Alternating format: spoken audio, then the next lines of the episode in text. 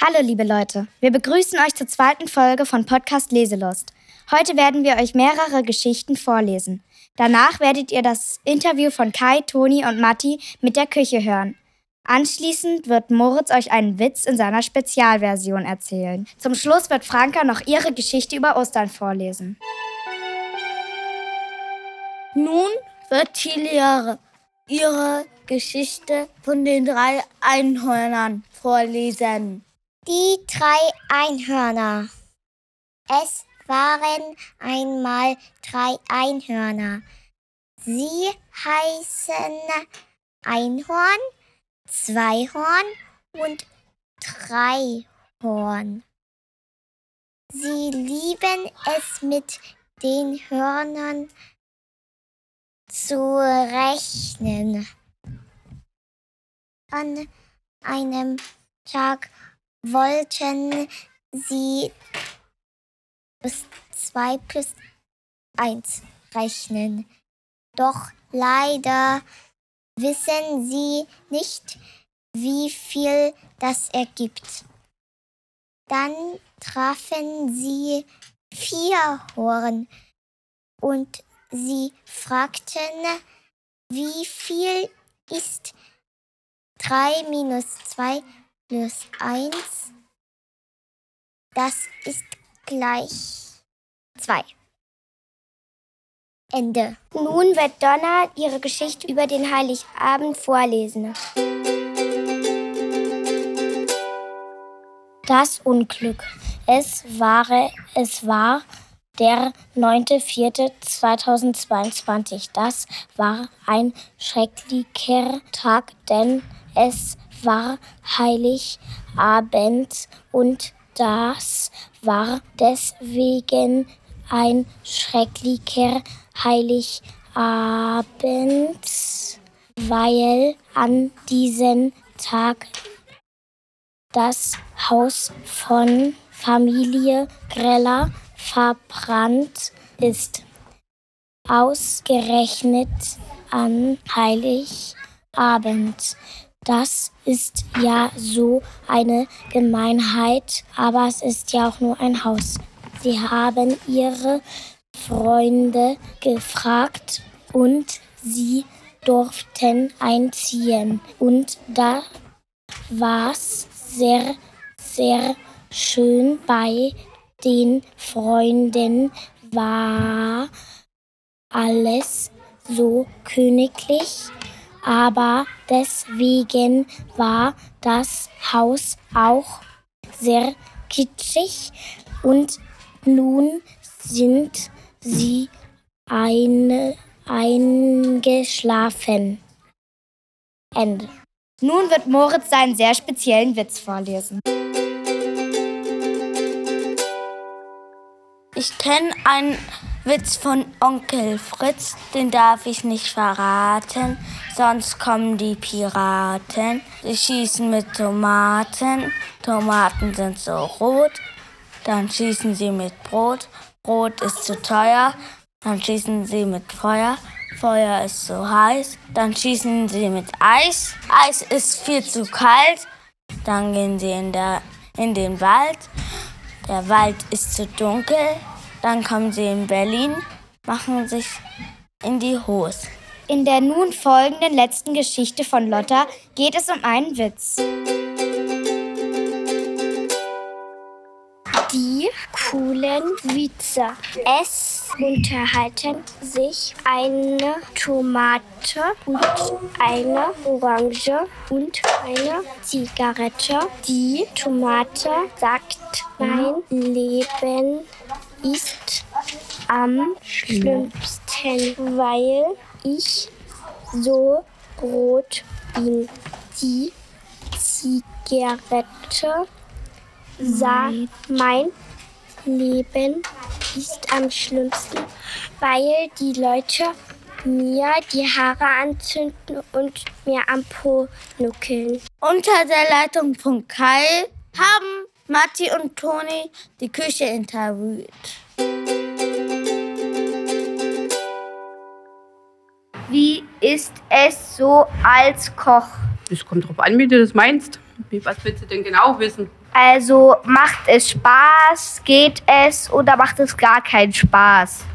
Doch, das macht viel Spaß. Das ist ein kreativer Beruf. Da kannst du viele schöne Sachen machen. Kannst Buffets machen. Du kannst dir für Kinder warme Essen kochen.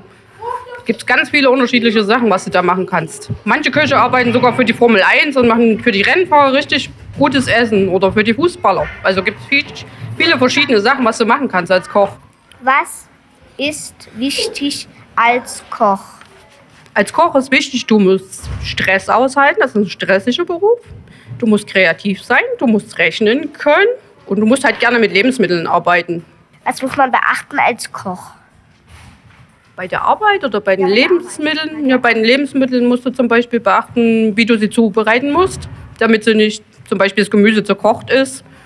Du musst gucken, wie warm musst du es machen, damit halt so ein Schnitzel zum Beispiel auch schön warm, äh, schön braun aussieht. Und du musst die Waren verräumen und musst gucken mit dem Datum, wann das abläuft.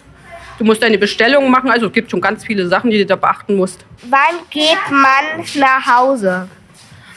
Wenn alles geschafft ist, wenn das letzte bisschen aufgewaschen ist und sauber gemacht ist.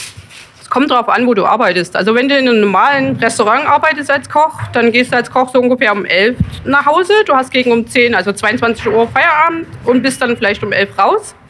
Hier, ich bin hier, weil ich zwei kleine Kinder habe, weil ich die Zeit nicht mehr arbeiten kann. Hier sind wir gegen um drei raus, halb um drei.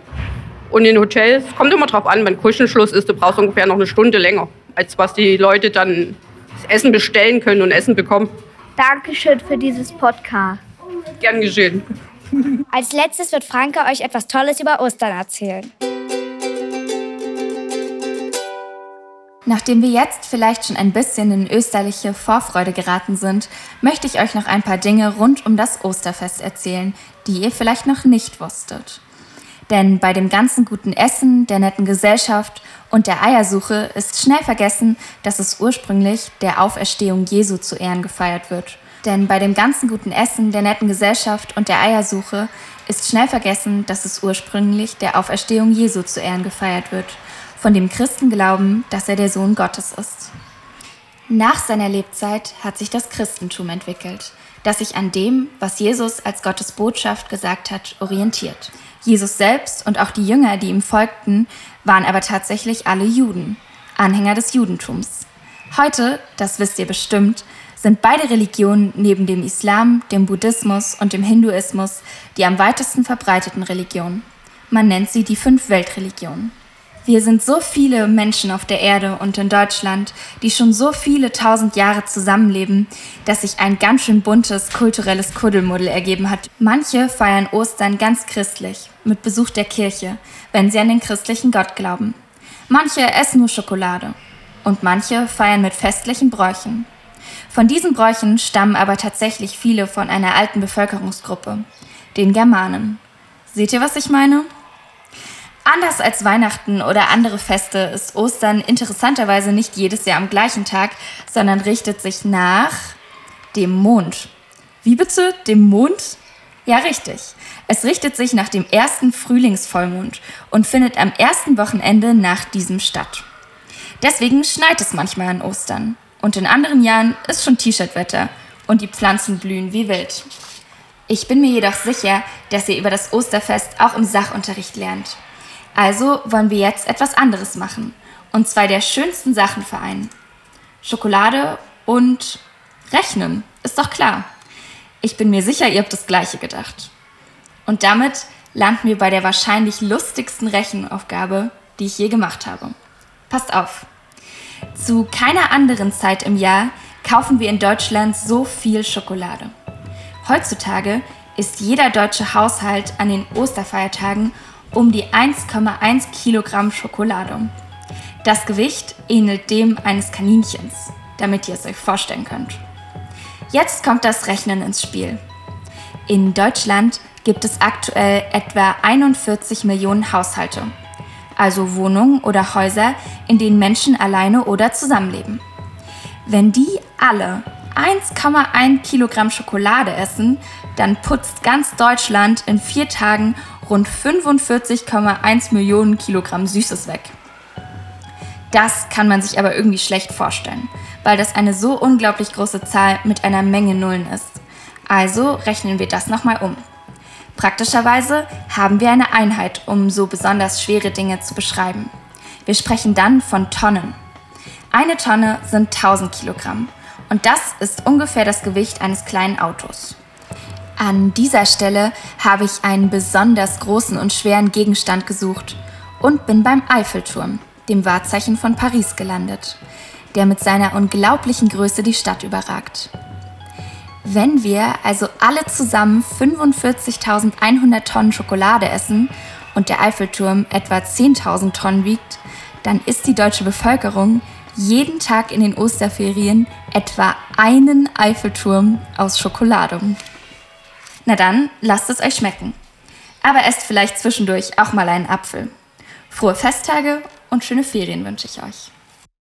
So, liebe Leute, das war die zweite Folge von Podcast Leselust. Ich hoffe, ihr seid auch beim nächsten Mal wieder mit dabei und bis zur nächsten Folge.